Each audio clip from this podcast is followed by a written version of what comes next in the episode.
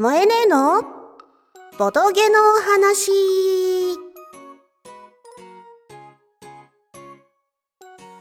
こんにちは、萌えねえです。ボードゲームにハマってようやく1年が経過し、今年からちょっとずつ私が今までプレイしてきたゲームの中でこれが面白かったな、これ面白かったよ、みたいなゲームとかをね、私の独断と偏見でおすすめし、つぶやいていけたらなと思いまして、ラジオを始めてみました。定期的に更新できたらいいなと思いますが、よろしくお願いします。ということで、記念すべき第1回目は、チケットトゥーライドメルクリンでございます。実はですね、1年経って、まだレトロゲーと言われるジャンルっていうんでしょうかね。皆さんに昔から長く愛されてきているゲームというものをあまりまああまりというかほぼやったことがなくてなセブンワンダーとかもまあ持ってはいるんですけれども BGA でちょっとやった程度で実はまだ自分であのゲーム自体で遊んだことはまだないという。なのでルールもよく把握してない状態なんですけれども。その中の一つとしてまあチケットトゥーライド。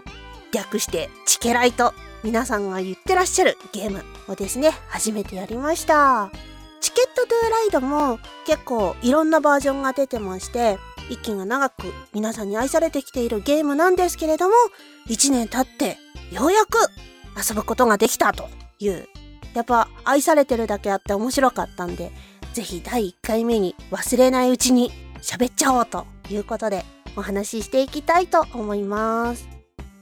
ケットトゥーライドは日本だとかイタリアだとかなんかいろんなところのバージョンがあるんですけれどもその中でもメルクリンというバージョンのをやらせていただきましてまあこれはまたその通常のチケットトゥーライドとはちょっと違う点があるということでこれがまたでも面白かったんですよ。えっ、とメルクリン社という会社があってそこと提携してコラボして作ったチケットトゥライドだそうでそれ専用のなんかまた新しいシステムがちょっと加わっているということなんですけれどもね。メルクリン普通のチケットトゥライドというのはですね駅と駅がまあありましてその間に線路があります。色が5色ぐらいあるんですけれどもそのカードを引いてって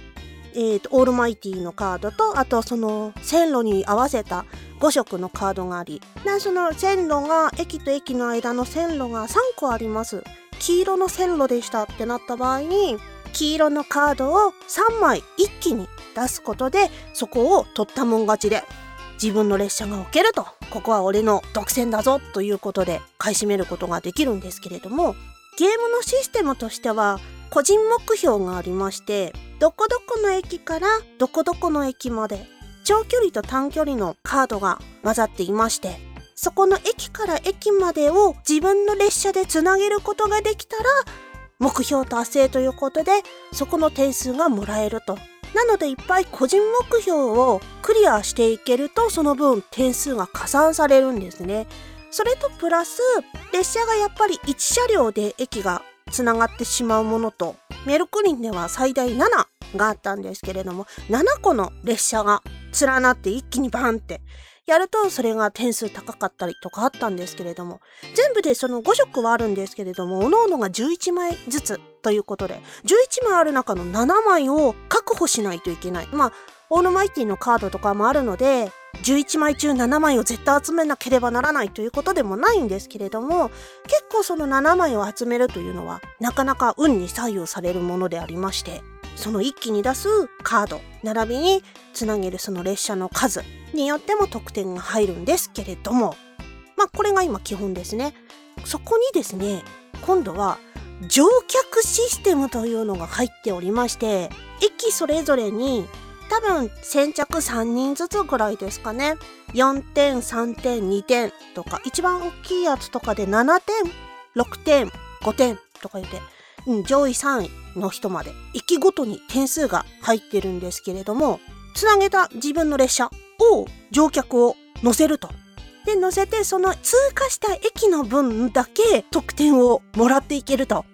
で乗客カードというのがあってその乗客カードを払うと自分以外の人の線路も間につながっているんだったら、まあ、乗り入れることができますよっていうシステムなんですけれどもその乗客システムというものも多分それがあってもなくても基本的なそのチケットトゥーライドというゲームの線路をつなげていくっていうシステムがまあ面白かったんですよ。これを聞いてらっしゃる先輩ボードゲーマーさんは、そんなん知ってるよ、と 思うかもしれませんが。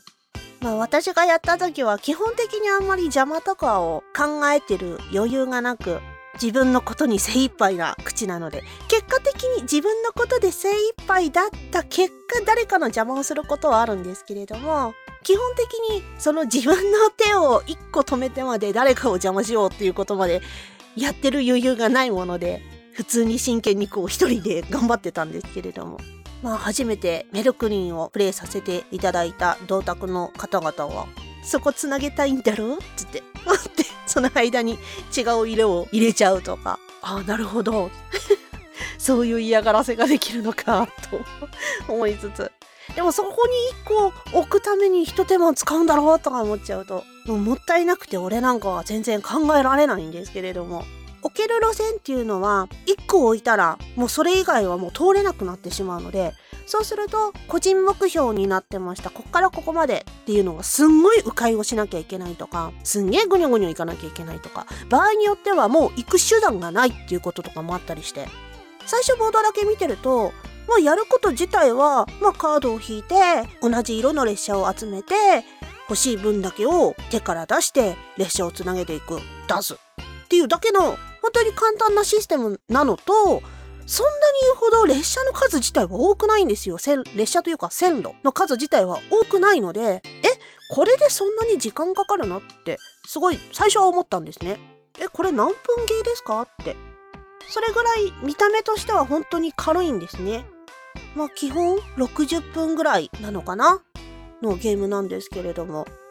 えー、60分もかかるかぐらいに思ってたら、かかりました。意外にその一筋縄ではいかないもんだから、おっとそう来るかっていうのを見越して大回りをするか、たまたま来ちゃった列車のカードの色で、あ、これいらないんだけど、でもこんだけあったらなんかできるみたいなとか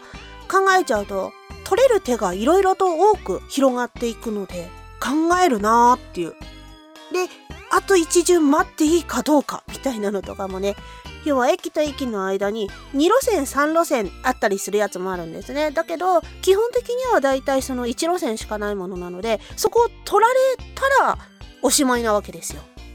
でもまだ取られてない。大丈夫か？大丈夫か？その一手番大丈夫か？っていうのを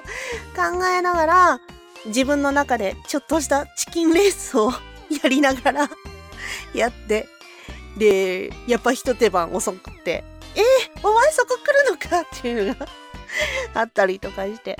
面白かったですね。他のシリーズとか、まあ、地図が違うということなんですけれども、あとはその乗客システムがないということなんですけれども、普通のチケライ、ぜひやってみたいなと思いますので、私とチケライ遊んでやってもいいよっていう方がおられましたら、東京小岩にて、えー、ほぼ毎週土曜日にやっております、こうきくん主催のボードゲフレンズというボードゲーム会で副主催をしておりますので、ぜひあの、ボードゲームを片手に 遊びに来てやってください。その他、えー、こちらの放送では、このゲームの話が聞いてみたいとか、このゲームやりましたか？などのご質問や皆さんのこのゲームこうこうこうで楽しかったよとかっていうおすすめなどありましたらぜひその思いの丈をレターなどでくださればすごく嬉しいです。ではでは本日はこの辺にて。バイバイキーン。